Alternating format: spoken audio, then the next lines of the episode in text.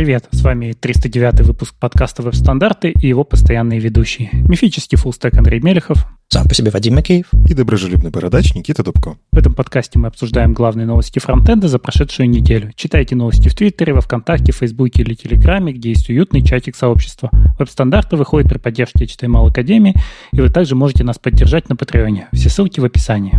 Мы сегодня собрались без гостей, без всего, потому что столько новостей привалило, что нам было бы неплохо все это разгрести и не отвлекаться на сторонние разговоры. Так что держитесь. Сегодня будем много говорить про браузеры, про всякие проекты, запущенные для разработчиков. Веб-альманах уже потихонечку начинает выходить, а и куча всяких интересных статей, и в частности про доступность перенесли. И у нас был чудесный срач про доступность, мы его тоже коснемся. А начнем, как обычно, с событий. Ну, кто принес видео с IT-конф, тот, тот и рассказывай. Видео принес я, потому что я был на конференции IT-конф в прошлые выходные, видео уже выложили. А чего не принести, раз выложили? Очень быстро и, кстати, очень качественное видео, потому что конференция постаралась не делать стандартные вот эти видео, когда люди сидят перед веб-камерой, а позвала людей, там кто-то в Москву летал, кто-то в Воронеж, и отсняли такое красивое, как сейчас принято, как Apple, наверное, задала тон всем снимать красивые видео, даже если это онлайн, когда нету аудитории, но все равно красиво. Да, и о чем видео-то? У нас конференция была такая двухпоточная на разные темы. Там есть и .NET, и фронтенд, и немножко ноды. Я вот про serverless рассказывал. Так что каждому найдется про что посмотреть. Ну, а ты там был виртуальный, я полагаю, да? Да, да. Я, я даже не поехал никуда, просто из дома снял. Ты просто говоришь, был на конференции, а потом так, ну, дома сидел, что, как обычно. Созва- созвонился по зуму. Ну а как? Ну у нас же там после доклада-то все равно Q&A, мы все равно общаемся. То есть небольшое ощущение присутствия есть. Это хорошо. Мы же говорили про метап, который называется WebCore, который должен был пройти частично офлайн в Амстердаме, частично онлайн, на котором, собственно, я бы подключился. Но он пройдет все-таки целиком онлайн. В общем, там будет два доклада и всякие викторины, по-моему. Да. Так что подключайтесь. Один из спикеров, собственно, я. Я собираюсь рассказать свой доклад про условно-адаптивно на английском языке. Посмотрим, что из этого получится. И, в общем, 25 ноября онлайн э, вечерком э, смотрите. Я думаю, Будет интересно, по крайней мере, а, вы посмотрите, как я это делаю по-английски. Но это, в общем-то, все события, которые нам принесли прямо сейчас. А, в календаре немножко тихо, хотя что-то происходит и мимо календаря, поэтому обязательно приносите простой pull request YAML файла, и мы уже расскажем про вас и про ваши события у нас в начале подкаста, и все остальные, кто подписался на календарь, инструкция об этом есть в файле README, а, тоже, собственно, увидят ваши события. Так что не забывайте, события происходят, и наш календарь для фронтендерских событий по-прежнему есть. Ну и к новостям браузеров. Че уж, раз уж я в выпуске, нужно обязательно что-нибудь рассказать про Chrome. А в этот раз мы можем рассказать два раза больше. Слушай, а Пит Липаш в курсе, что ты его, это русскоязычная копия, или вы, вы договорились? Слушай, а надо вообще ему написать, типа, каждый раз, когда ты выпускаешь видос, есть человек, который про него рассказывает голосом. Да, надо сделать какой-то коллап, не знаю, совместное фото хотя бы на какой-нибудь конференции, чтобы, типа, Никита, я авторизую ретрансляцию новостей Хрома. Надо это в сообщество GDE закинуть, хорошая идея. Э, тем не менее, сегодня поговорим про 96 и чуть-чуть про 97 хром, а какой я счастливый. Ну, начнем с 96-го, который стабильный, который вот уже у всех. Тут подвезли много интересного про PWA, и, э, в принципе, все. Ладно. Если коротко. У каждого PWA можно выставить теперь такой идентификатор. А для чего это нужно? Допустим, у вашего приложения, ну, вашего сайта может быть несколько PWA внезапно. Вы действительно можете такое сделать. А, ну, еще есть такая история, что хорошо бы системе понимать, что к чему относится. Ну, в общем, а, раньше там как-то по урлам определялось, что вот какой стартовый URL, а, такое это и приложение. А, но это такой себе идентификатор, потому что реально вы можете сделать несколько приложений, э, и вполне себе они будут работать. В общем, добавили просто айдишник, и на самом деле вы можете взять и start URL просто сделать как айдишник, если у вас одно PWA и один URL, а тут никаких проблем. Но в целом вы можете какой-то человекопонятное. Там вот, не знаю, Squoosh теперь Squoosh app идентификатор. Они показали это на примере. В общем, просто способ подписать свое приложение, чтобы меньше было проблем, чтобы проще было всевозможным инспекторам этих приложений, которые в том числе есть в браузерах, а им проще будет с этим работать. Ну и очень важная вещь, прям безумно важная вещь, которую мы поговорим, она уже начинает внедряться в некоторых PWA, это обработчик урлов для PWA. Что это значит? Это значит, что если вы пытаетесь открыть какой-то, ну, не знаю, mailto, по умолчанию в системе пытается открыть почтовый агент. А, который у вас там установлен. А, и в целом было бы, наверное, прикольно, если у вас есть там, не знаю, веб плюс кофе и какое-нибудь приложение.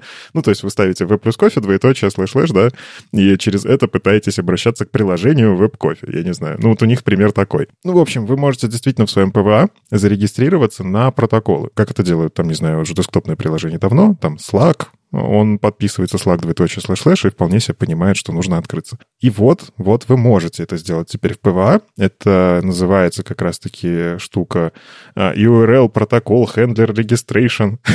вот. Это на самом деле удобно. А, мы уже обсуждали, что еще рядышком там идет история про то, чтобы file handlers для PWA, то есть вы можете еще в том числе зарегистрировать, что файл с каким-то расширением открывается в PWA, и, кажется, это убирает большое количество таких вот блокеров, ну как различий между десктопным и вебным. А файл Handlers, они пока еще за флагом, то есть они еще не включены, по-моему.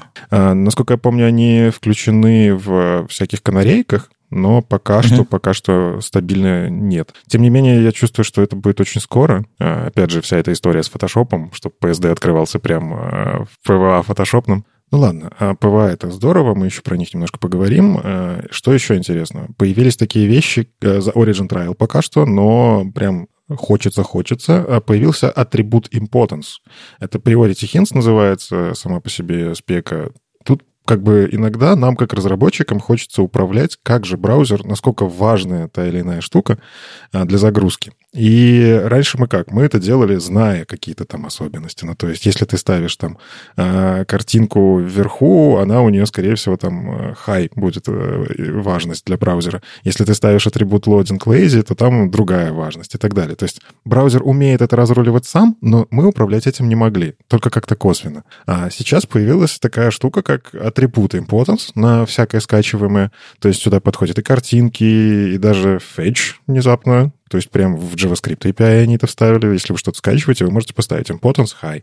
И таким образом вы влияете в целом на вот этот вот при, приоритизацию браузера, что скачивать первым, что обрабатывать раньше и так далее. И это, кажется, очень классная штука для тех, э, кому действительно важно там, э, учитывая вот эти Core Web Vitals направления, сделать свой сайт максимально производительным уже на уровне прям атомарном. То есть кажется, все, что можно из стандартного мы выжили, при этом нам как будто бы хочется, там, не знаю, шрифт вот сказать, что шрифт самый важный. И я говорю, пишу прям линк, ну, там, прилот, он, в принципе, уже, что, что может быть важнее, линк прилот, в принципе, тебе задает высокий приоритет. Но ты можешь все равно сказать importance high. Или наоборот сказать, этот шрифт, он где-то там в футере, мне он не нужен сейчас. Он когда-нибудь потом нарисуется, но черт с ним, загрузится позже, не страшно. А, и пишешь importance low. В общем, прикольная вещь. Пока что за Origin Trial, потому что она может, в принципе, много чего наломать, поэтому хорошо бы фидбэк пособирать, потестировать это, это все. Но э, это один из интересных подходов, как прям вот атомарно управлять своими ресурсами. Мне кажется, они просто воткнулись в то, что люди стали писать preload у всего,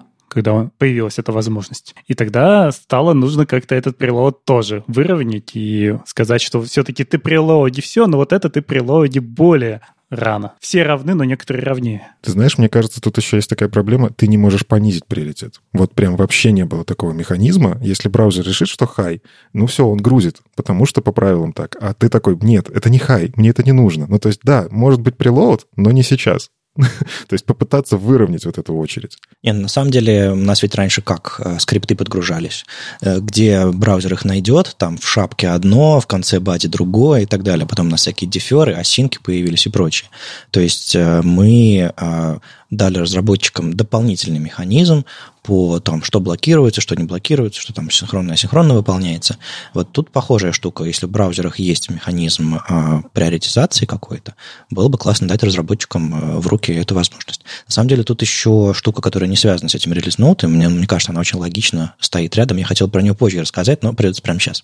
А, ребята из Chrome, какой-то из контрибьюторов э, Chromium, а, закинул intent to prototype а, фичи, которые несколько иначе приоритизируют ресурсы, приоритизируют насмерть. То есть вы можете добавить атрибут блокинг со значением render какому-то скрипту, файлу стилей, шрифту и так далее, что браузеру скажет, пока ты этот ресурс не загрузишь, даже не рендери, даже не пытайся. И одно дело вмешиваться в процесс загрузки э, на уровне там, приоритизации, а браузер сам, а другое дело явно говорить браузеру, типа, пока этот шрифт не загрузишь, даже не пытайся рисовать. Потому что браузеры сейчас, на самом деле, если находят шрифты и матчат их э, с, с текстом, с контентом э, на вашей странице, э, они действительно начинают блокировать рендеринг текста, если вы не скажете фон дисплей и так далее, и так далее. Но это все происходит на уровне уже парсинга CSS.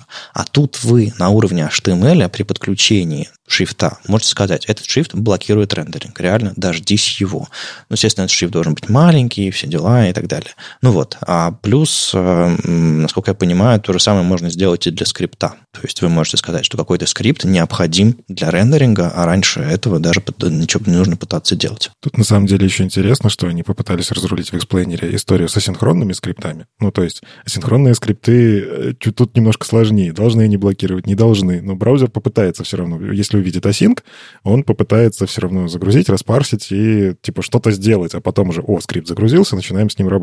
А здесь все-таки можно сказать, что асинхронный скрипт, тем не менее, блокирующий. То есть он будет э, его скачивать, он будет его парсить, то есть парсинг не выключается, но при этом не будет рисовать, пока не скачает. Короче, такая немножко мозговзрывающая вещь. Но, кстати, очень важно, что в этой спецификации они тоже в эксплейнере предлагают способ выключать и понижать. То есть blocking не только работает в сторону того, чтобы заблокировать рендер, но там есть предложение внести тоже атрибут blocking, который с восклицательным знаком говорит «не блокируй рендер» и «не блокируй парс». Не, ну это они говорят, что мы в рамках MVP не хотим это включать. Типа давайте сначала попрототипируем просто blocking rendering, а дальше уже ключевые слова там load, render, parse и, собственно, их отрицание с восклицательным знаком. Это, конечно, выглядит немножко криповато, как будто на тебя кто-то кричит а, из, из кода, но полезно, кажется. Ну, это JavaScript просто пришли да, писать спеку HTML.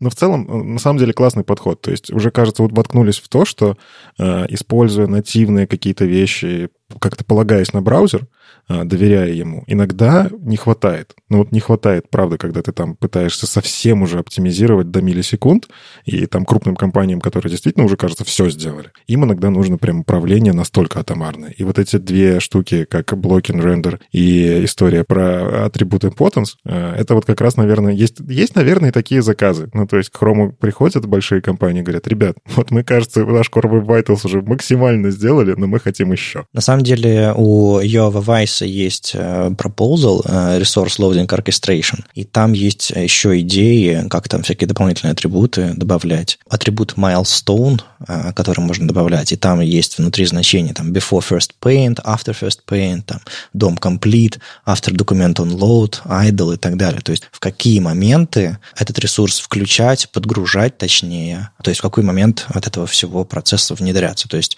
есть еще параллельные идеи, как это все можно делать. Мы ссылку на это orchestration тоже дадим. Ну и возвращаясь к новостям Хрома. Мы уже обсуждали, что, кажется, такая есть проблема. Chrome 100 скоро появится, а это три циферки вместо двух. И если у вас парсеры кривенькие, косенькие, там, не знаю, иногда даже прям в балансеры втыкают такие вещи, а, чтобы правильно куда-то там перередиректить на какие-то старые версии или еще что-нибудь. Ну, в общем, иногда это прям сделано очень быстро, чтобы работало, прям вот на входе просто обработки HTTP запроса. Но там две циферки. Так вот, э, чтобы это прям можно было потестить, э, в Chrome 96 добавили новый флаг Force Major Version to 100. 100, да? Вот, и вы можете реально его включить, и браузер начнет отправлять user agent, как будто он такой сотый. То есть вам не нужно для этого там как-то, не знаю, Fiddler ом под подделывать еще что-нибудь. Это прямо в браузер будет встроенная вещь, и это будет тот самый user agent, который будет в сотом хроме. То есть вы прям потестите на живую, считаете. Прикольная вещь. Э, я вот обязательно просто включу, чтобы полазить по разным сайтам. Мне просто интересно, что будет в интернете, когда я включу себе сотый хром и какие сайты сломаются. Ну и очень важная вещь, в которой опять почему-то как-то под заголовки «and more», и, и, и еще, но, блин, мне кажется, она очень важная. Наконец-то в Chrome заехал BF Cache, Причем как? Он раньше работал на мобильном хроме, то есть там были какие-то реализации, но теперь он полноценно заехал, это анонсировано и на мобильный, и на десктопный хром. А что такое BF Cache? А, на самом деле, тут у нас обязательно будет ссылочка, наверное, на доклад Вити Хомякова, Э, из Яндекса, который рассказывал прям подробно, что это, что это за вещи, как с ней работать. Если коротко, это, ну, когда вы заходите в интернет, вы иногда жмете кнопочку назад. А, ну, перешли по ссылке, там, например, у Гугла, у него не в новой вкладке по умолчанию открывается, и вы хотите вернуться на вкладку Гугла. Так вот, как-то у хромов есть статистика, что, оказывается, 20% интернета посещается при помощи кнопки назад или вперед. То есть люди реально пользуются этой фичой, не знаю, может, нечаянно просто перешли. А, тем не менее, она очень важная, а по факту браузер же только что эту страницу в памяти держал, зачем грузить все эти ресурсы? Давайте мы ему вернем то, что и так только что было, он мгновенно вернется.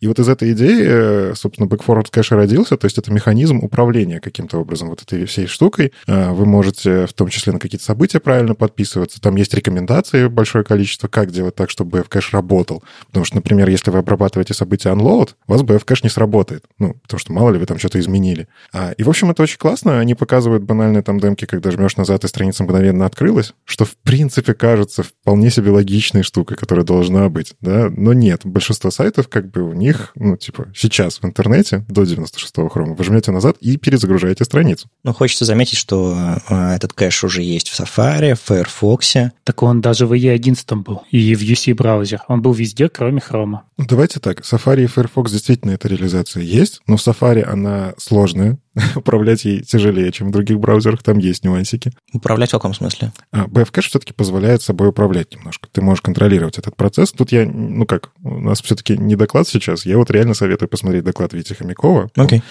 Просто в чем дело? На самом деле многие вещи не задокументированы. То есть ты хочешь понять, как эта штука работает, и Chrome, на самом деле, что они сделали? Они реализовали по, по большей части по спеке. Поэтому они сейчас, видимо, и анонсировали, что вот как по спеке мы сделали. До этого у них работало кое-как где-то какими-то кусками.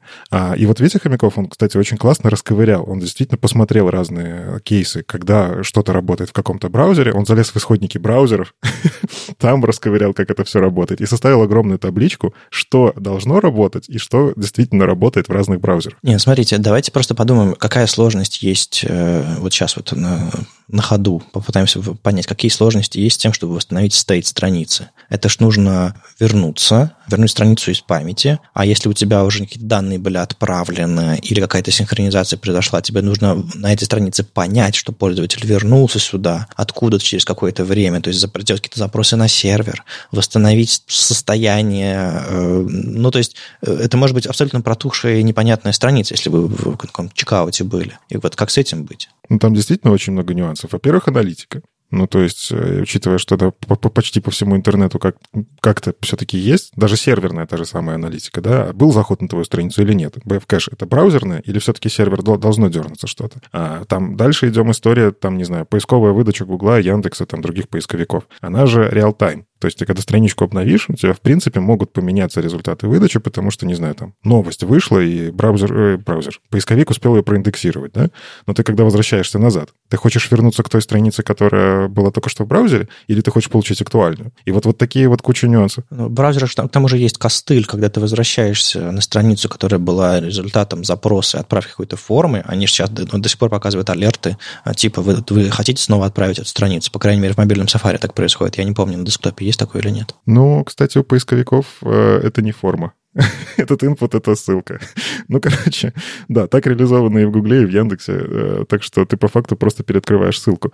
И вот на самом деле там таких нюансиков очень много. Сервис-воркеры, вот с ними что делать? Ты когда возвращаешься, тебе как, ну, сервис-воркер, он же там что-то работал, а может быть ему фетч надо обработать. А вот не может он фетч обработать, и должен ли? Ну и вот таких вот нюансов тут банально очень много надо продумать, когда вы внедряете себе обработку BF-кэш. Короче, самый простой способ — это действительно взять и довериться браузеру, пускай он делает как надо, и когда вы пытаетесь пытаетесь это контролировать, становится все сильно сложнее, но это дает тоже какие-то результаты классные. Ну, то есть Google поступил как Apple впервые. У них, не знаю, пять лет ничего не было, а потом, когда они наконец-то сделали правильно, они выкатили фичу. Ну, вроде того, да.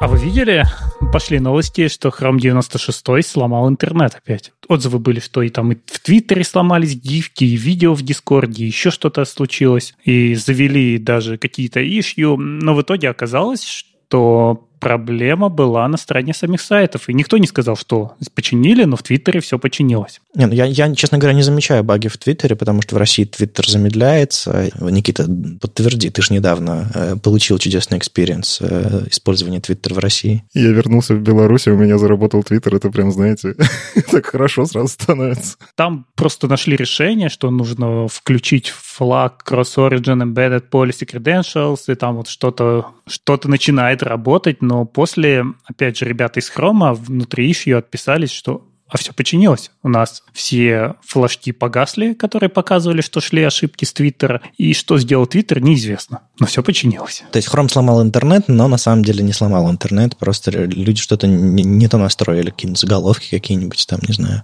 Cross-Origin. На самом деле, на самом деле, я видел рядышком просто статьи про то, что эта вся история связана с CDN-ками, которые пользуются большое количество компаний. Ну, типа, Twitter не хранит свои статические файлы у себя на серверах. Он хранит их, там, не знаю, по-моему, у них тоже Amazon. Те же самые Фейсбуки тоже. Ну, кстати, Facebook я видел, что где-то как, зависит от сервиса. У них, может, и свои хранилища вполне себе. Ну, короче, крупные компании, они отдают по факту наружу. Раз у Амазона все хорошо, давайте купим их решение и так далее. И вполне себе вероятно, что Twitter мог упасть просто потому, что кто-то там, не очередной стажер в Амазоне что-то закоммитил не так, и security там, Course, вот эти все, и что-нибудь еще. Тадам, браузер, у которого... Сейчас просто браузеры стали гораздо строже ко всевозможным Course-заголовкам, и они просто не дают тебе встраивать айфреймы адекватно, если ты это не настроишь. Вот, мне кажется, я просто рядом видел реально несколько похожих вещей, что cdn начали падать. И вот я как-то связываю эти две вещи. Ну, на самом деле, с 96-м хромом действительно вышла новая фича Cross Origin Embedded Policy, и какую-то дополнительную настройку пришлось произвести. Возможно, что-то не так поддавалось. На самом деле очень интересно, почему они не выложили никакого объяснения, а что случилось. Ребята в Chrome просто отписались, все окей. Ну, может быть, постмортом будет какой-нибудь попозже, если они захотят это обнародовать. Ну, да, было бы интересно. Ну, и на самом деле им, наверное, было бы полезно протестировать все заранее в канарейке. Это да. Именно поэтому мы иногда приносим новости беты, но в этот раз мы решили не сильно много про это говорить. Ну ладно, чего уж тут. Вадим говорил, да говори, а я говорю, нет, не буду. Представляете, бывает и такое. Chrome 97 а, уже появилась информация о том, что в нем будет, а, как раз-таки в Chromium блоге, и я сам это все обычно читаю, но вам предлагаю тоже почитать. Почему? Потому что мы все равно потом, когда выйдет Chrome 97, мы снова это расскажем, и просто, чтобы не повторяться два раза, ну, меня, конечно, можно слушать э, чаще, но зачем? Никиту можно слушать бесконечно. Ой, все, спасибо. На самом деле там есть интересные вещи, например, можно раскрыть автоматический элемент details, э, можно поработать со свойством фонд синтезис, который позволяет вам контролировать, э, браузер будет делать жирный шрифт там, где его нет, или не будет, например. А, ну и на самом деле там появился вот этот метод supports, про который мы говорили. То есть мы все-таки говорим про 97 да? И, и короткой строкой, подожди. Я не смог удержаться. Uh, find last и find last индекс массивах. Ну, в общем, ладно, действительно, что я. Там действительно есть что почитать, а, и то, что, ну, эти вещи, которые появятся в стабильном хроме буквально через несколько недель. Поэтому вы можете подготовиться заранее, посмотреть свой сайт через вот этот самый Chrome 97, и сломается ли там встроенное видео в Твиттере или не сломается, вы будете знать раньше. Ну и совсем-совсем то, что сырое, сырее некуда, а, Бремштайн нашел в исходниках хрома комит, который добавляет а, поддержку синтаксиса media queries а, level 4. То есть буквально вы можете писать не min width и max width, а меньше равно, больше и так далее. То есть вы можете пользоваться простыми символами для описания ваших э, условий внутри медиавыражений. А, я пока не тестировал, есть ли это в канарейке. По идее, то, те комиты, которые появляются, они довольно, довольно, довольно быстро доезжают до Canary, а, но приходит наконец-то, потому что этот синтаксис до сих пор поддерживался только в Firefox. Я не знаю, какие планы у Safari. Ну, надеюсь, будет догонять. А так, э, радуемся, радуемся. И обязательно поговорим об этом подробнее, когда это все выйдет в бете или э, я расковыряю это все в канарейке. Твои демки наконец-то начнут работать без пост CSS. О, да. Safari Technology Preview после, в общем, релиза Safari 15.1 э, пошли интересные релизы. Они, видимо, очень что-то клевое готовят. Я надеюсь, это все довольно скоро появится. Э, Safari Technology Preview 135. Э, что там интересного? Там огромнейший блок про CSS, и тут, мне кажется, можно долго очень рассказывать. Самое интересное – Accent Color. То есть, помните вот эти вот способы чекбоксы застилизовать под, под под тему вашего сайта. Берете, и заливочка чекбокса меняется на нужный вам цвет. Вместо того, чтобы какой-то супер кастомный чекбокс сделать, который идентичный системному, просто другого цвета, вы можете просто использовать акцент color. А, ну и это все скажется не только на чекбоксах, но и на других элементах форм, надо тоже, конечно же, все потестировать. Очень круто. А дополнительно появились просто огромнейшая пачка единиц измерения. Помните, у нас были там пиксели, емы, ремы, там, не знаю, процент, еще что такое. Потом появились единицы viewport, то есть VH, VW, в min, в, в max и так далее. Сейчас у нас появились я зачитываю. SVW, SVH, SVmin, SVmax, LVW, LVH, LVmin, LVmax, DVW, DVH, DVmin, DVmax. Вот, это был полный список. Так вот, что это такое вообще? У них а, главное – это та буква, с которой они начинаются. То есть, а, как и в единицах viewport, главная буква первая. А дальше уже говорит, что это высота, ширина, минимальная, максимальная. Так вот, S – это small, L – это large, большой, то есть D – это dynamic, то есть динамический. Вы можете опереться на размеры маленького вьюпорта, большого вьюпорта, доступного на вашем устройстве, с открытой клавиатурой, закрытой клавиатурой, с, с панелькой, еще с чем-нибудь таким. Или на динамический вьюпорт, то есть вьюпорт, который будет меняться при открытии клавиатуры, еще что-то такое. То есть вы можете очень точно опираться на все, на все доступное пространство, связанное с экраном, с системами контролами и так далее. Об этом есть э, подробная большая статья Брама Вандама. Вы можете почитать э, подробнее, как все работает работает. И вот, собственно, появилась э, реализация в Safari Technology Preview 135. Об этом, конечно, нужно подробно рассказывать, но эта история больше про мобильные устройства. Ну, в общем, как у нас Viewport, собственно, именно вот viewport как тег э, появился важным и нужным в, на мобильных устройствах, и какие-то единицы viewport пролезли на десктоп. Видимо, вот эти вот штуки важны именно там, где появляются системные контролы и влияют на размеры viewport. Кое-что появилось новое для веб-компонентов. Там, наконец, можно теперь добавлять псевдоэлементы для slotted. Появились еще а, поддержка part. В общем, я слышал, ребята, которые занимаются веб-компонентами, а, очень сильно порадовались, что наконец-то они допилили реализацию, и можно а, пользоваться полной, полной возможностью. Там еще с, с псевдоэлементом хост и так далее, и так далее. В общем, кажется, они немножко дотянули поддержку CSS именно внутри компонентов, всякие опорные штуки, которыми можно пользоваться, до реализации в других браузерах. То есть они про веб-компоненты, к счастью, не забывают. А, они наконец-то включили еще такую вещь, как э, ленивую загрузку картинок а, по умолчанию. Кстати, у них такое было описание. Мы просто включили ленивую загрузку по умолчанию, и ты такой, в смысле? Что, теперь все картинки грузятся лениво? Нет, они по умолчанию включили флаг, который был экспериментальный, и добавлял поддержку ленивой загрузки. теперь он включен. То есть вы можете использовать loading lazy, как вы это делаете. Там, если еще не делаете, начните. А, в Chrome Firefox, по-моему, тоже это уже обрабатывает. Вот в Safari это было за флагом. А, и они его включили. Но с релиз-ноутами, конечно, надо поработать, потому что страшная строчка. Мы просто включили вам ленивую загрузку картинок по умолчанию. Делайте с этим, живите с этим. Вот.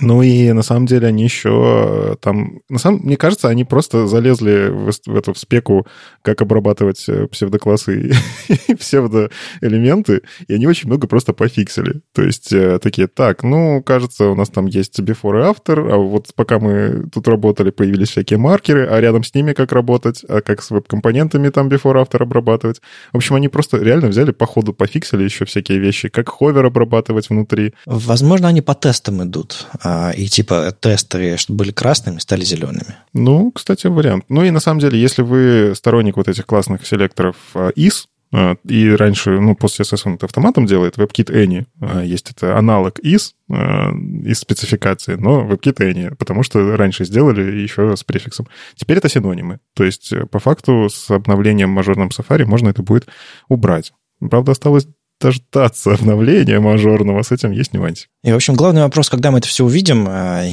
давайте будем надеяться, что 15.2 совсем не с догорами, и э, все эти чудесные э, особенности Technology Preview наконец-то увидят свет где-нибудь зимой, да? В общем, давайте очень сильно надеяться, потому что Apple не комментирует релизы и сроки. Очень хорошая новость для меня, я надеюсь, для сообщества тоже. А, я очень давно слежу, ну как очень давно, два года слежу за веб-альманахом. Вот сколько они выходят, столько и слежу. А, и ребята анонсировали HTTP-архив, собственно, который занимается э, выпуском вот этого ежегодного издания.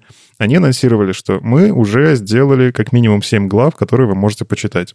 И планируют в декабре завершить всю эту историю, выложить все. На самом деле, вы можете следить очень легко, что уже есть, потому что все это лежит на гитхабе, и я уже статью про CSS, например, частично прочитал. Но просто она дописывается, и ты подписываешься и смотришь, что там добавили. Но сейчас из э, тех вещей, которые уже доступны, а, есть информация про структурирование данных. Ну, это когда вы пытаетесь схемы какие-то использовать. В общем, какие схемы в интернетах сейчас э, используются. Как используются third parties, ну, вот эти вещи, это когда вы подключаете что-то стороннее на свой сайт, и там тоже интересная статистика, какие third parties.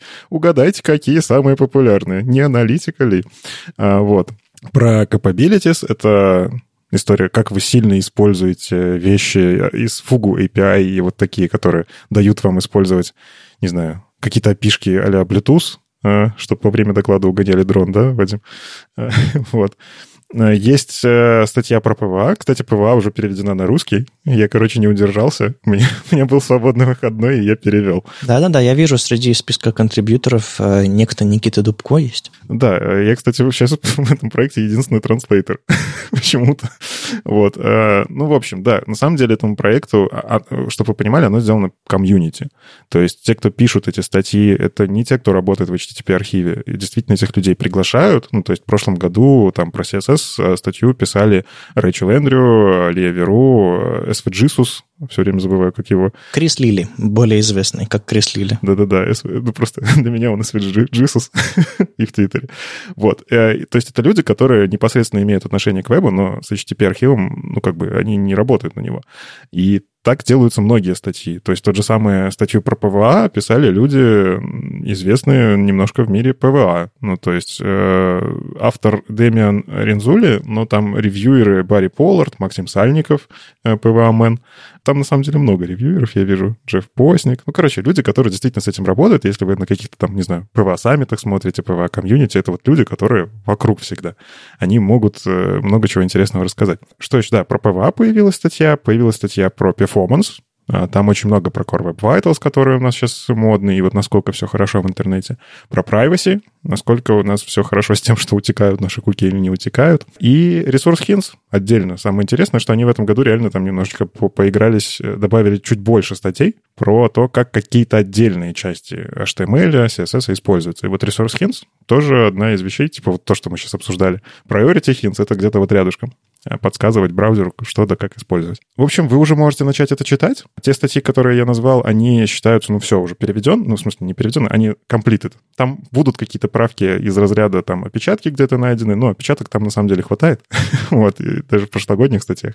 Но прелесть в том, что это open source. То есть, если вы хотите, не знаю, опять же, перевести там на русский какую-то статью, либо добавить чего-то, по поучаствовать в ревью, если вы специалист, приходите. Это классный вклад в сообщество. И чем мне нравится веб-альманах? Да, что такое веб-альманах? Мы же не сказали, что это такое. Есть история про э, State of CSS, State of JS. Это спросить у людей, а как у них вот в их мирке, вот у меня точно гриды все используются. Значит, раз по State of CSS мы гриды используем, там, допустим, да, значит, все, во всем мире используются гриды. А WebAlmanac говорит, нет, ребятушки, мы пройдемся по топ там, по-моему, миллион сайтов или сколько, ну, не очень много сайтов. HTTP-архив все-таки это история про сохранить интернет на, на, на жесткие диски, да.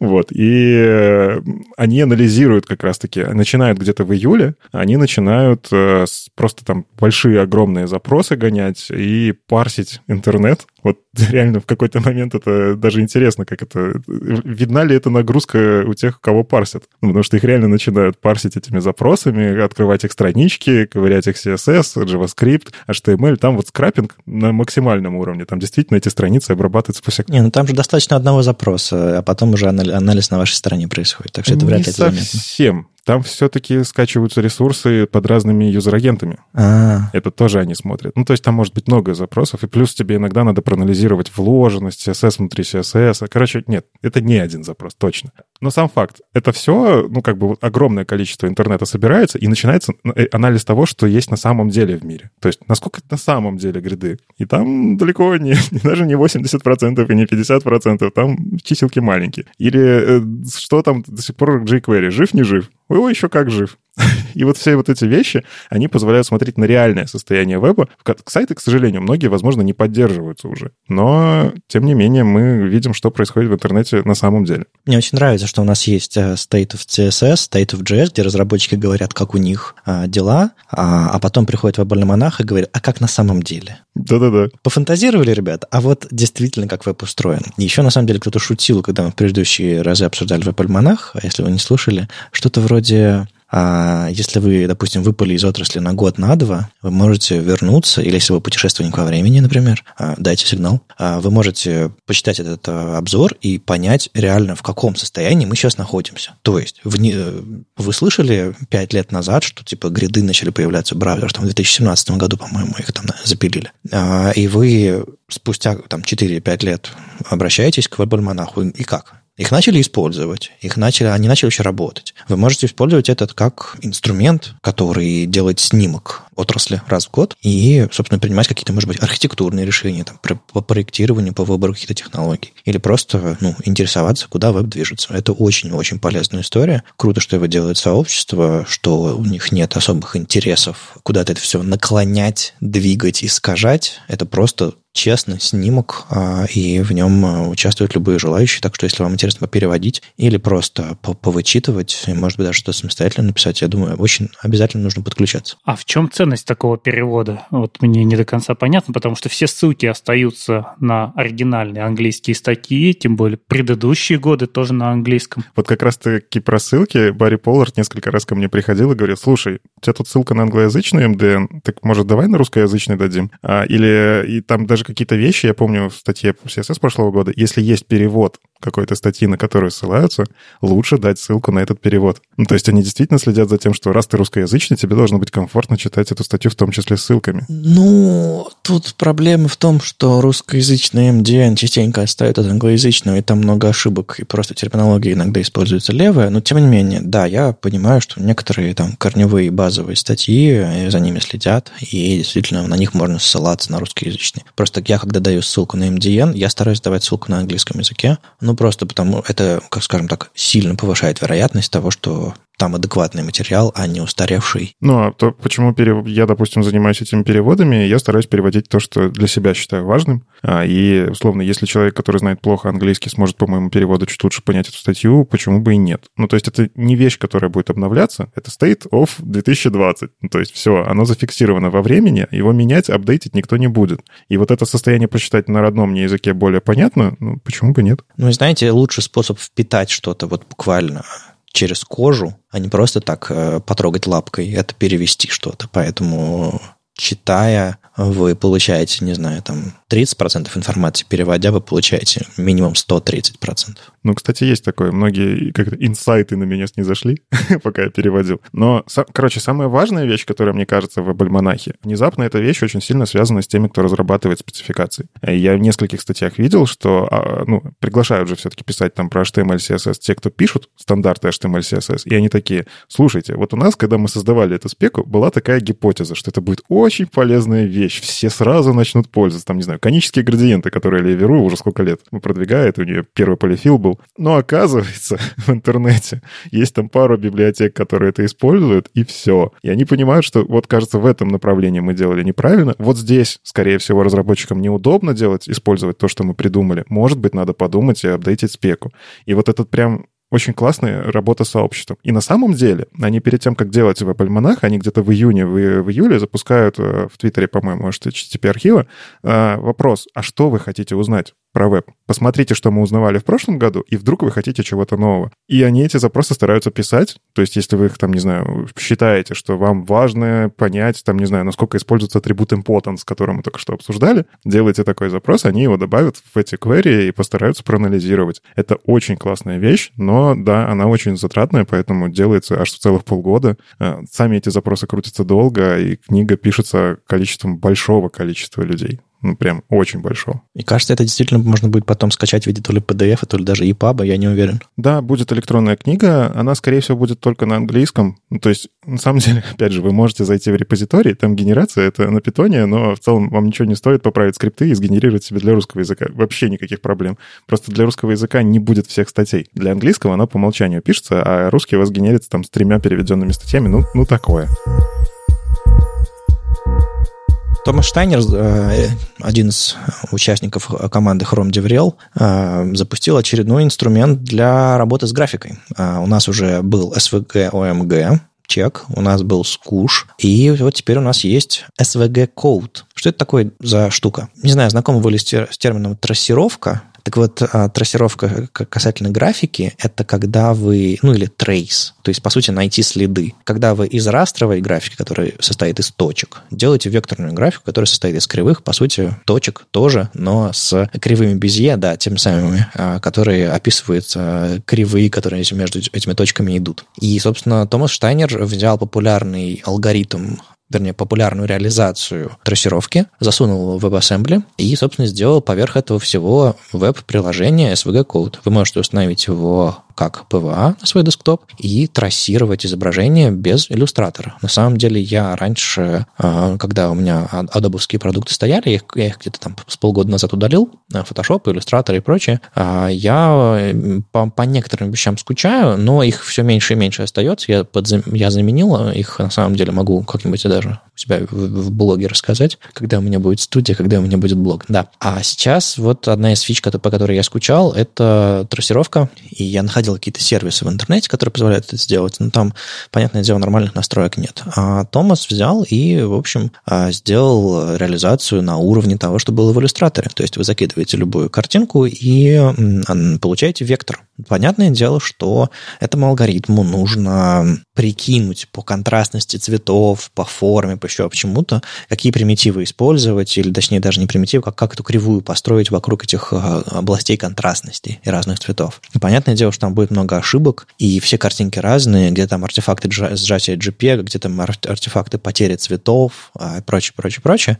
Но, к счастью, как я уже говорил, это все можно настроить, поэтому обязательно смотрите, какие там есть настройки. Более того, даже если у вас картинка состоит из четкого количества цветов, реально была векторная, но по какому-то стечению обстоятельств превратилась в растер, вы можете эти цвета добавить, то есть пастеризировать э, картинку и э, сказать, что типа их всего 5, и точность подкрутить. Короче, крутейший инструмент. В итоге вы можете получить э, нужный логотип в векторе, например, если вы такой наш, можете найти его в растре.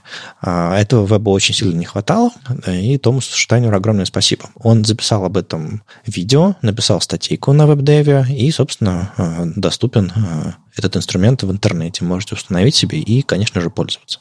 Я думаю, тут стоит упомянуть, что как бы не все изображения стоит превращать в вектор. Если у вас есть фотография или какие-нибудь плавные градиенты и так далее, э, этот инструмент, конечно же, не справится. Более того, ну, суть изображения, устроенного из точек, сложного изображения, что его все-таки в векторе нормально не передать. Поэтому, если вы думаете, что вектор это хорошо, и SVG, SVG только SVG, ну, нет. Это все-таки а, особый тип изображений. Поэтому, если вы вставите, не знаю, фотографию свою на, свой, а, на свою домашнюю страничку в интернете, в SVG она будет весить 10 мегабайтов, то страдать будут все. Пользователи, браузеры, да и вы в конечном счете просто загружаю эту картинку каждый раз. Мне кажется, самая большая ценность этого инструмента не в самом инструменте. Но это мое субъективное мнение, потому что, ну, да, Вадиму, может быть, для обраб... как для обработки графики приходилось такое делать. Я в целом обычно иду и ртом прошу дизайнера, скинь нормально. Типа, если у тебя есть вектор, скинь мне, пожалуйста, вектор. Что ты мне JPEG шлешь? Вот. Ну и мне давно такой не было задачи преобразовать PNG э, в SVG. Тем не менее, менее, Томас Штайнер, он же известен как это человек-фугу для меня. То есть человек, который продвигает фугу API, э, и в том числе на GDE метапах он там приглашает людей, которые это могут все рассказывать.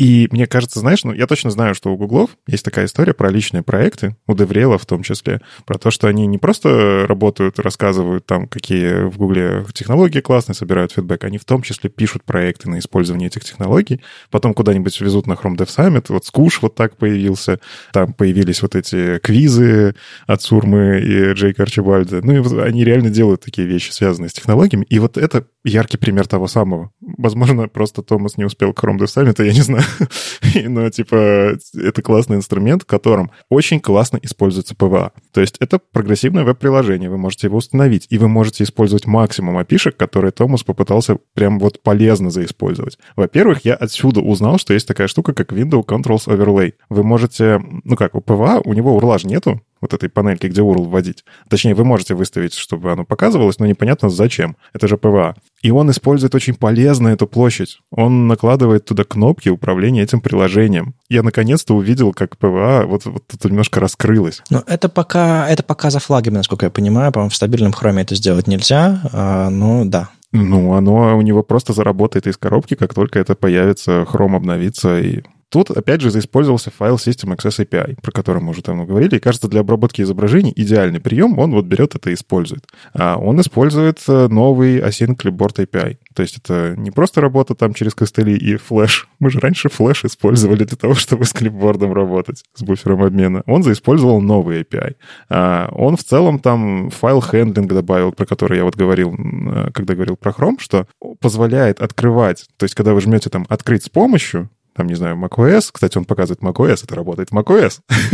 А, вы можете открыть с помощью и выбрать вот этот PWA, потому что он зарегистрирован как обработчик, например, там, PNG-шек. Ну и, в общем, мне нравится вот эта история, когда есть демо а, того, что делают ребята из Chrome. Ну, то есть они внедрили какую-то опишку. У нас даже часто в самих подкасте возникает вопрос, а зачем? А как это использовать? И приходит такой Томас Штайнер, а вот зачем. Смотрите, я это использовал полезно, и, возможно, у вас пригодится тоже. И на самом деле ты говоришь, что это типа личный проект, еще что-то такое. Это, это часть работы. Что у Джейка, что у Сурмы, что у Томаса, что у всех остальных, э, у них задача рассказать про технологии, которые появились в Хроме. Как рассказать про технологии, если не сделать инструмент, который разработчики поймут, оценят, разберут на гитхабе на кусочки и э, применят что-нибудь у себя. Собственно, он выполнил проект по своей работе. Это не то, чтобы он для себя что-то там делал. Нет, это ну, ребята из Хрома э, и ребята из Гугла вкладывают деньги в том, чтобы объяснить технологии разработчикам, чтобы они их приняли, поняли и начали использовать тоже.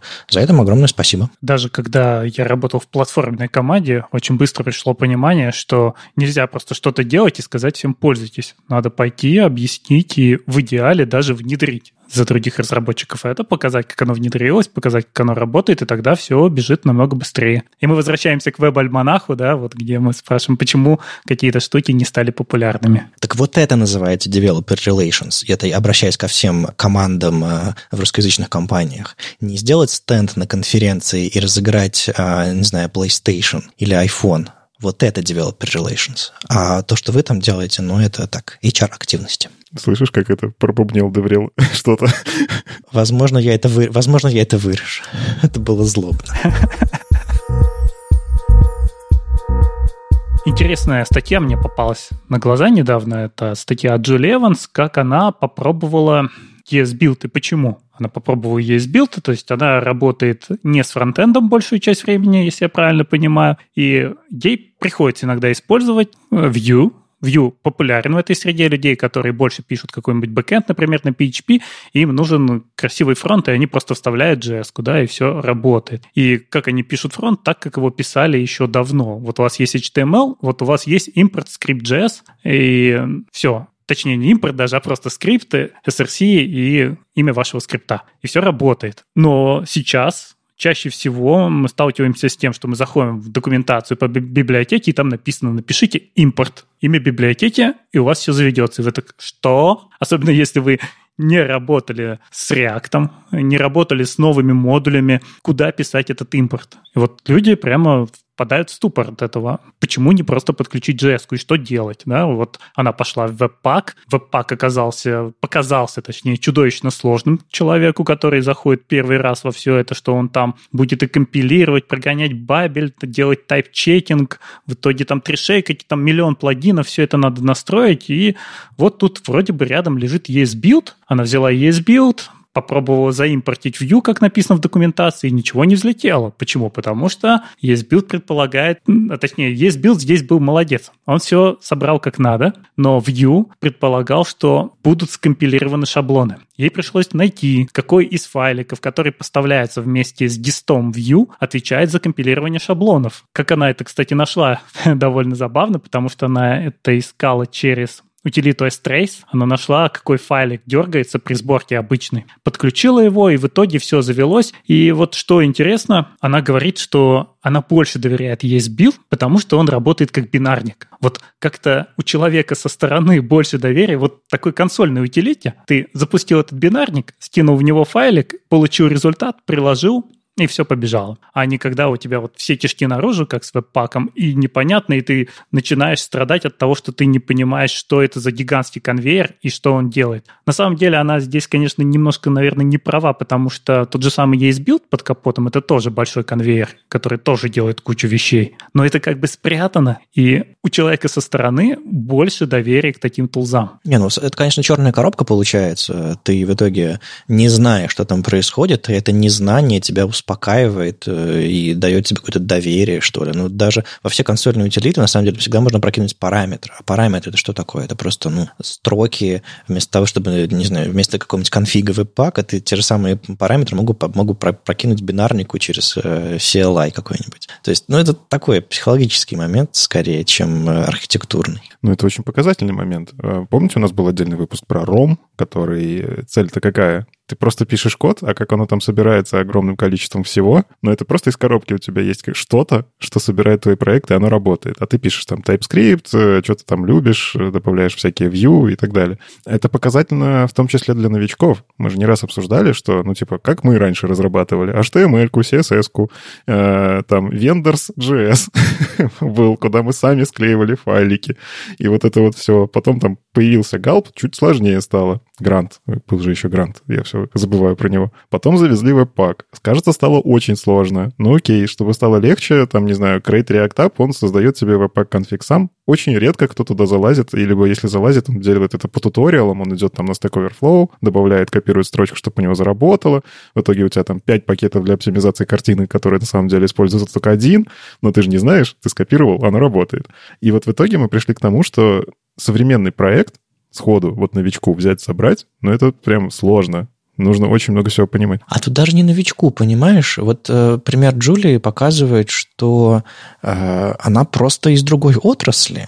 То есть она не новичок, она, она, она, ну да, она новичок во фронтенде. И, э, возможно, нам стоит думать про интерфейсы наших решений, э, не просто, просто... Ну, не знаю, мне кажется, новичком можно назвать человека, который, ну, вообще, там, компьютер сайенс или около того, ну, ничего не понимает, вошел. А тут просто, ну, профи из другой отрасли. Эм, и хочется какие-то общие принципы, что ли, иметь между отраслями. Хотя бы бэк и фронт, то есть около веба. Так знаете, я вот недавно искал UI для OpenAPI. Я нахожу UI, у нее в инструкции написано «напишите импорт». Я такой, вы чего, она вся на клиенте работает. Я ж не буду сейчас собирать для нее React-приложение. Здесь все есть. И даже модуль я не хочу писать, я хочу ее просто подключить. Они говорят, окей, вам это не нравится, вот для вас докер образ. Запустите этот докер образ, я открываю файлы, там просто статические файлы лежат. Я их просто копирую, вставляю в HTML, и все работает. Зачем так усложнять, я не понимаю. Может быть, люди... Может быть, это уже утерянное знание, что можно просто на странице подключить JS-файл, он заработает? Бывает же такое, что, знаете, э, э, где-нибудь там сидит в деревне последний программист, который знает, как работает браузер на самом деле. Без инструментов, я имею в виду. Ну, ты знаешь, как типа, ой, я, короче, написал идеальный обработчик на div, по нему, когда кликаешь, он переходит, открывает другую страницу, причем там следит за HTTP заголовками, чтобы ничего не утекало, и это называется миллениалы изобрели тег А, да? Да, да. ну, то есть, когда ты пытаешься решить проблему, которой на самом деле нет. Ну, короче, у нас действительно все очень усложнено э, для серьезных проектов. Ну, то есть я все-таки вижу там проекты, где поставлены как-то процессы вокруг, э, там, не знаю, тех же самых лендосов. А, там часто HTML, CSS, JavaScript, разработчики вполне себе все еще живут в мире, где jQuery — это отличное решение, потому что там, не знаю, им нужна маска для файла, для этого, для инпута, да? Все, у них, значит, уже в проекте где-то есть jQuery. Все, отлично, бизнес работает, лендинги верстаются, более того, качество более-менее нормальное, потому что нет никаких фреймворков, э, и все супер. А есть там условно что-то такое переходное, когда э, решили, раз мы в 21 веке, значит, нужно обязательно использовать самые современные фреймворки, а у нас никто, кроме Vue, ничего не умеет, поэтому, сорян, у нас придется там веб-пак втащить, чтобы это все, там, сервис-сайт рендеринг, это из коробки такой сидишь, божечки, я же просто хотел кнопку добавить, там, еще что-нибудь. Ну, то есть да, но, но мне нравится, что это все развивается. ESBuild, он же тоже не на пустом месте появился. Ну, типа, были же до него сборщики, но а, почему-то альтернатива появилась. И я вижу там, например... Не, ну подождите, ESBuild это, по-моему, э, попытка написать сборщик, который работает быстро на другом языке, чтобы он не, не JS скрутил, а вот реально бинарник, который очень быстро все делает. И у них получилось. То есть, по сути, не знаю, при желании веб-пак тоже можно переписать так, чтобы это был бинарник, который тот же самый конфиг читает и работает быстро. То есть, тут надо, нужно понимать, для чего его писали. Да, ESBuild это же больше для разработки вещь. Да, он написан на Go, но его задача это не бандлить все-таки, а собирать все в модулях. И если взять тот же Vita, они сказали, ESBuild, он, в принципе, не очень хорош для продакшена, мы для продакшена оставим Rollup, а вот в dev-режиме мы будем собирать супер быстрым ESBuild. Но когда-нибудь наверное, esbuild доживет и до готовности к проду. Тем более в таких простых проектах он уже сейчас готов к проду. Не, ну прямо сейчас э, в простых проектах э, я э, подключаю файлы в index.js, в нем импортирую ES-модули, а потом, не знаю, Rollup ом склеиваю их все в один файл. То есть это супер простой проект, где не нужно никакой ни tree shaking, где нет зависимостей, которые из NPM ставятся. Это все файлы написаны руками для проекта, а, собственно, участниками проекта. И вот это реально простой способ. Наверное, туда вместо Rollup а можно было там esbuild какой-нибудь подключить, и было бы еще быстрее. Но ты должен знать, что для того, чтобы заимпортировать что-то, тебе надо это подключить как модуль, какой-нибудь скриптик, в нем написать импорт, и вообще, что у нас есть require и импорт, и require уже устарел, а вот тут часть библиотек так написана, а часть так, в одних лежит dist, во вторых не лежит dist, и что со всем этим делать? Не, ну смотрите, э, если, если ты используешь то, что описано, не знаю, на MDN, в спеке или еще где-нибудь, браузерные API, ты проще их найдешь, ты проще в них разберешься, чем если ты используешь какой-то инструмент поверх инструмента, у которого документация где-то там, и примеры непонятные.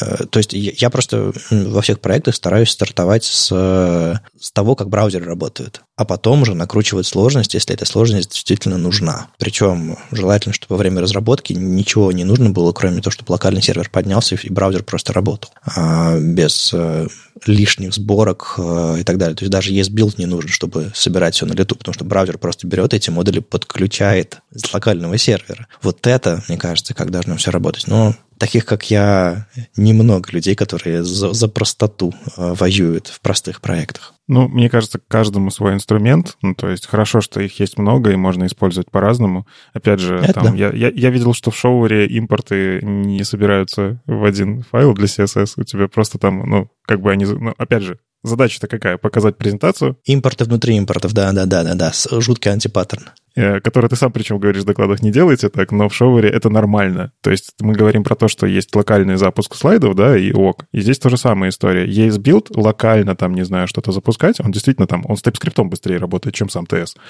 Поэтому его многие там подключают. Но он, наверное, типы не проверяет. Да-да-да, у него нет проверки типов, за счет этого, ну, если ты знаешь, что у тебя TS э, отработал, нигде не ругнулся, ты можешь запустить сборку. есть билдом, все отлично работает. То есть это подошел инструмент, хотя, мне кажется, внезапно подошел подошел. Ну, то есть э, он же все-таки для другого написан. И вот это вот э, рождает какую-то конкуренцию. Ты видишь, что, ага, твой инструмент не используют, начинают использовать чужой. Что у меня в инструменте можно добавить? Или можно написать новый, или взять, скомбинировать их. И вот эта история про ROM, про которую я говорил, она вот, вот мне нравится. То есть там попытка все, вот эту магию как-то изолировать, она сама себе будет как-то работать, а мне как разработчику нужно будет просто писать на своем любимом языке. Посмотрим, к чему это приведет, но очень интересно. Но это дополнительное сакральное знание. Вот сейчас уже уже все знают, да, что внутри сборщиков лучше не проверять типы. И в Бабеле отключают, и, и везде, в общем-то, отключают, чтобы собирать быстрее, а рядом ставят через TSC, но emit чекинг типов. Это дополнительные знания, знаешь, мне это напоминает, наверное, в чем-то Photoshop. Вот когда ты сейчас смотришь Photoshop, он такой страшный, там миллиард кнопок, но если ты с ним рос, то каждая кнопочка, она тебе знакома. Но вот когда ты в него заходишь, тебе просто взрывает мозг. Вот. Не, а есть еще кнопочки, которые невозможно удалить, которые тебе не нужны, но у тебя уже слепое пятно на этой части интерфейса, оно тебя не пугает. Ты знаешь, что это бесполезный кусок интерфейса. В блоге Тинькова в, на Хабре вышла статья 17 ноября «Div на диве сидит, дивом не погоняет». Пишем семантически верные индикаторы загрузки в Angular. Такой заголовочек с заявкой. А, в общем, там, а, по сути, пишется прогресс-бар. А, и пишется не просто, типа, давайте мы накидаем несколько дивов, а, и вот, вот как это все делается. А, не знаю, атрибутами или какими-нибудь, не знаю, стилями доведем их до состояния прогресс-бара. Нет, там Никита Барсуков пытается сделать все правильно. То есть он говорит про доступность, про семантику и про все вот эти вот вещи, а, которые позволят а, потенциальным пользователям скринридеров, например, или любых других инструментов, которые там анализируют ваш HTML, собственно, рассказать, что что-то на экране меняется. И в итоге он показывает, каким образом это можно сделать. Стек всей этой демонстрации специфический, потому что, естественно, там лес, ангуляр и так далее, вот то, что ребята в Тинькове у себя используют, используют. Но я думаю, при желании можно разобраться и не испугаться каких-нибудь э, вещей, которые вам непонятны, потому что суть э, простая там э, берется и делается прогресс-бар. Более того, два решения. Один простой, когда вы просто делаете прогресс, в смысле вот палочка, которая движется внутри другой, и там слева направо, например. А второе решение – это прогресс-бар в виде крутящегося вот этого вот, не знаю, как это круглого прогресс-бара или...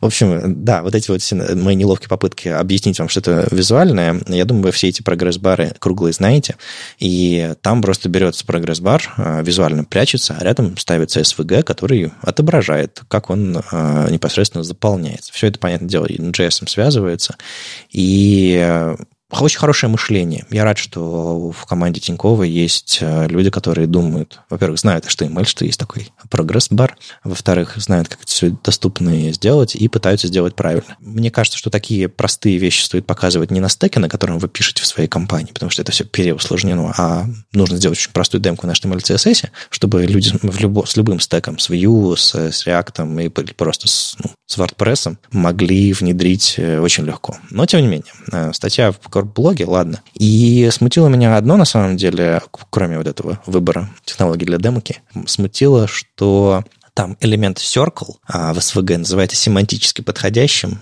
Ну, никакого не семантически подходящий. В SVG, в CSS нет никакой семантики. Там есть просто, э, не знаю, инструментики и теги, которые позволяют вам что-то графически выводить. Поэтому не думайте, что э, для отображения круга элемент circle семантичный, а элемент path не подойдет, потому что они идентичны. Э, браузеру все равно, скринридеру все равно, пользователям все равно. Поэтому, если вы можете, не знаю, кружок нарисовать на path, никто от этого не пострадает. В отличие от HTML, где семантика как раз важно. Ну, а так, да, действительно, можно сделать очень э, простой и одновременно доступный и семантически верный компонент, если вы знаете, как устроен HTML, CSS э, и так далее. Э, и приятно, что люди, которые пишут сложные приложения банковские, знают об этом.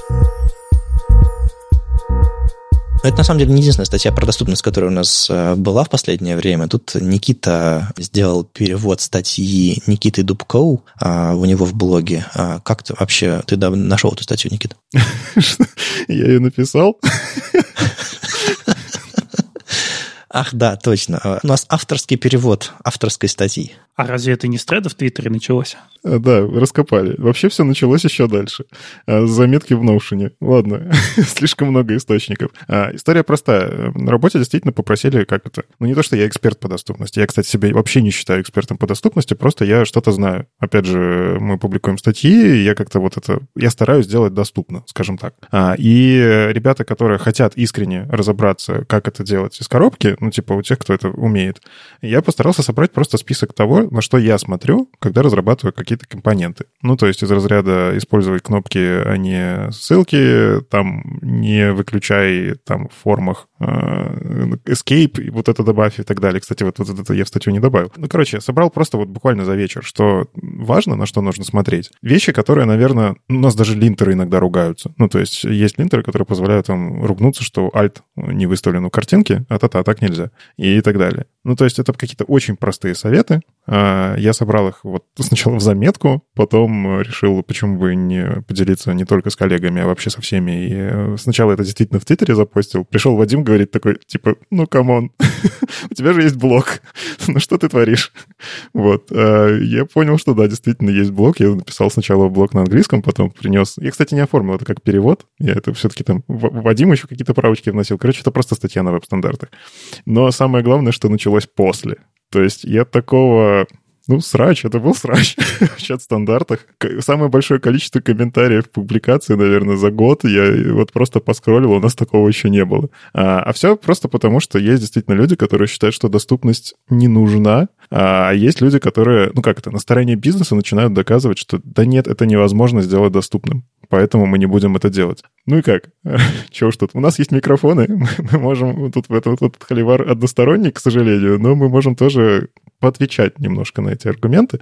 Ну и на самом деле э, самое важное, буквально вот вчера Сергей Кригер, как будто зная, что мы будем это обсуждать, сделал, ну, как анонсировал сайтик Accessibility Miss. То есть это история про мифы, которые там часто люди говорят, что, не знаю, моим сайтам э, не нужно реализовывать доступность, потому что. А Сергей дает четкие ответы, причем с деталями, со ссылками, там даже на видео какие-то. Он говорит, а нет, а вот то, что вы говорите, нет. Вот статистика говорит вот так, а документация говорит вот так, и обалденный вообще ресурс. Я вот понял, что я просто буду давать... Вот если он появится на русском еще, это можно будет русскоязычным менеджером скидывать. Вот это реально, у него даже в футере это написано, что вы можете показать этот веб-сайт своему менеджеру, чтобы он сразу на все свои «нет» увидел, почему «да». Ну смотри, э, этот ресурс находится на GitHub, и прийти к Сергею и сказать, а давай мы это все переведем на русский язык и будем поддерживать. К тому же он сам русскоязычный, я думаю, он может, не знаю, добавить простейший переключатель на этот сайт, который делает две штуки. Мне кажется, это довольно легко сделать. Там реально 22 мифа, которые, по сути, состоят из заголовков, краткого объяснения и ссылки а, на дальнейшее чтение. То есть э, сайт простейший, а, но очень-очень полезный. И знаете, если взять этот трейдик, который был у нас в Телеграме, добавить к нему вот этот э, сайт alimyths.com, э, то они просто аннигилируются. Аннигилируются в, кажется, в необходимость доступности. На самом деле, э, возвращаясь к этому срачу, который у нас был, э, мне кажется, там э, видно, что мы сделали какой-то прогресс за эти годы. То есть, не знаю, за последние 5-6 лет люди уже знают, что такое доступность, они знают, что такое скринридеры, они знают, что есть очень понятная необходимость у пользователей, которые пользуются, не знаю, государственными сайтами, сайтами каких-то сервисов, служб, медицинскими, еще чем-то таким, прям критически важным для, для жизни человека, и никто не отрицает их необходимость. Но когда дело доходит до каких-то, до бизнеса, где решение ты принимаешь сам, кого поддерживать, с кем работать, кого пускать, кого не пускать, тут люди до сих пор а, в своих бастионах вот в, в слоновой кости сидят и говорят, нет, мы тут будем решать по задачам бизнеса, кого пускать на наш сайт, кого, не пускать, кто является нашим клиентом, а кто нет. Это еще, скажем так, вот последняя линия обороны, мне кажется, перед тем, чтобы э, люди восприняли доступность как универсальное право. А пока я вижу прогресс э, по этим дискуссиям, я вижу, что люди знают, что такое доступность, и, и понимают, что это можно и нужно делать. Не то чтобы все прям разбираются, но радостно смотреть даже на такое отрицание, потому что люди уже отрицают не просто само существование этого понятия и подхода к разработке интерфейсов, а отрицают его необходимость в некоторых случаях, над которыми они работают. Типа, мало времени у нас, ребят, мало времени и не приоритеты бизнеса, поэтому я напишу div вместо кнопки. А, я с тобой соглашусь, что действительно виден прогресс, и меня это очень радовало. То есть даже те, кто спорили против доступности, они уже приводили аргументы, они просто говорили, ай, нет. Ну, то есть это действительно был аргументированный спор. И это, ну, э, мне нравится, что такие споры. Да, я считаю, что другая сторона не права, но она хотя бы аргументирует свое мнение. Она хотя хотя бы знает, о чем говорит. Да, потому что, ну, раньше, условно, ты говоришь про доступность, а тебя спрашивают, а что такое доступность? Это уже как ты будешь вести спор, если человек не понимает терминов. А вот история с бизнесом, на самом деле, как это, отвечаю вот на один из аргументов, что бизнесу не нужно, чтобы мы поддерживали доступность. Ни один бизнес вам так не скажет. Бизнесу нужно, чтобы его продукт покупало максимум количество людей. Просто, условно, есть понятие, сколько ресурсов ты вкладываешь, чтобы получить какую-то выгоду. И я действительно понимаю историю про бизнес, когда, не знаю, чтобы реализовать... Был у тебя legacy проект, который абсолютно недоступен, и на того, чтобы его сделать доступным, ты вместо продуктовых фичей тратишь год команды разработки, да, и, ну, не зарабатываешь в этот момент. Да, я на стороне бизнеса тоже, наверное, подумаю, а стоит ли? Но здесь же посыл про что? Изначально статья «Доступные компоненты из коробки» — это же про создание новых компонентов. Это то, что вы пишете новое. Это не про legacy. Это когда вы создаете новый проект, вы можете сразу заложить в него какую-то доступность, и бизнесу не придется ничего переделывать. Вы, скорее всего, просто как разработчик, зная, что как читается Alt, зная отличие между кнопкой и ссылкой, зная, что можно верстать не только на девах, ну, эти знания не стоят, на самом деле, как в разработке, ничего. Написать вместо дева футер, ну, что, что вы, вы сильно больше символов потратили, и все, значит, вам надо больше денег заплатить или что? Ну, то есть вы просто делаете какие-то вещи уже на уровне подсознания, ну, то есть верстать хорошо, верстать там семантично, э, это вполне себе нормальная вещь для профессионала, который работает с браузером. Ты работаешь с чем-то, что читает твой код. Когда пишешь JavaScript, тоже есть плохой код, есть хороший код. Ну, типа там почему-то хорошие практики принимаются, а вот есть э, претензии к семантике. Ну да ладно, это сейчас эмоции уже немножко пошли. Конкретно касательно бизнеса, можно маленькими усилиями сделать сразу доступно. Да, я понимаю, есть случаи, когда сделать доступно сложно. Там, не знаю, реализовать хороший поп-ап, когда он точно должен должен быть. Просто должен быть, дизайн так написал, ничего поменять нельзя, он утвержден,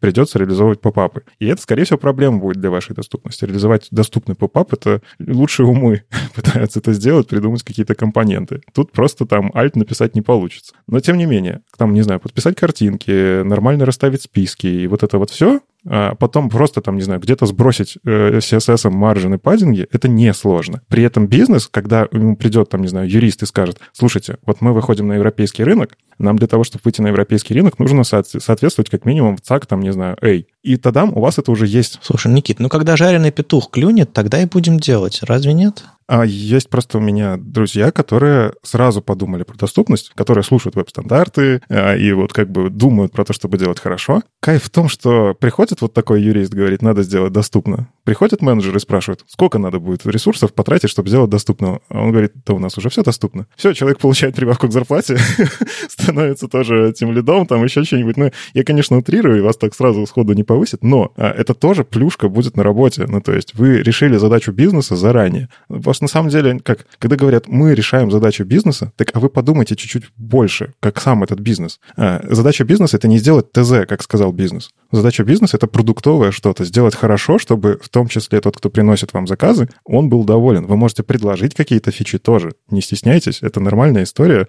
а, и в аутсорсе, и в продукте. Но у нас у многих, типа, как «моя хата с краю», мне принесли ТЗ, я делаю все, что по ТЗ, а если там написано неправильно, ну, неважно, я же решаю задачу бизнеса. И мне кажется, здесь такая ситуация, что я, возможно, слишком глубоко копаю, и это все я напридумывал, но доступность связана с с гуманизмом, с э, эмпатией. То есть, по сути, ты делаешь интерфейсы для людей, которые иначе не могут пользоваться вашим продуктом или интернетом в принципе, получать информацию. И делая что, что-либо такое, ты задаешь себе вопрос, хороший я человек или нет думаю я о других людях и так далее.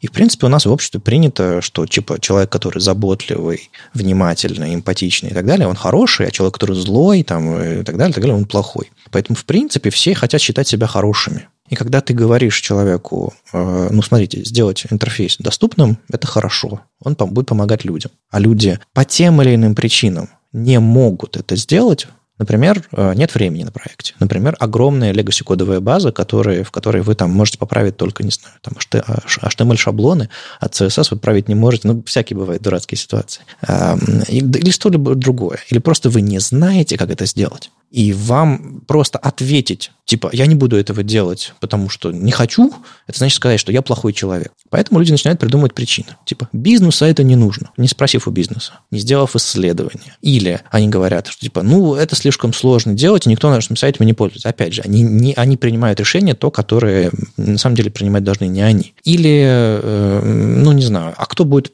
кому нужны эти сайты? То есть они не делают исследования, не пытаются разобраться, они пытаются найти техническую причину, по которым им нужно принять решение, которое осуждается в целом в обществе. И никто не скажет, я не хочу это делать, потому что я ненавижу людей или не хочу этого просто. Просто не хочу. Никто не скажет, что я не умею это делать. Люди пытаются найти эм, оправдание этому поведению. Повторюсь, возможно, я слишком глубоко копаю, возможно, это все я напридумывал, но это не просто выбрать другой сборщик для вашего проекта. Это решение, которое не имеет некоторые этические, что ли, привязки. И э, его не так просто принять. Поэтому учитесь новому. Это совершенно новый слой технологий поверх уже знакомого вам, типа сделать картинку в браузере, это новый слой семантики, CSS, доступности, а, скринридеров, всего-всего остального, учитесь, и тогда вы гораздо проще сможете отвечать на эти вопросы по поводу доступности и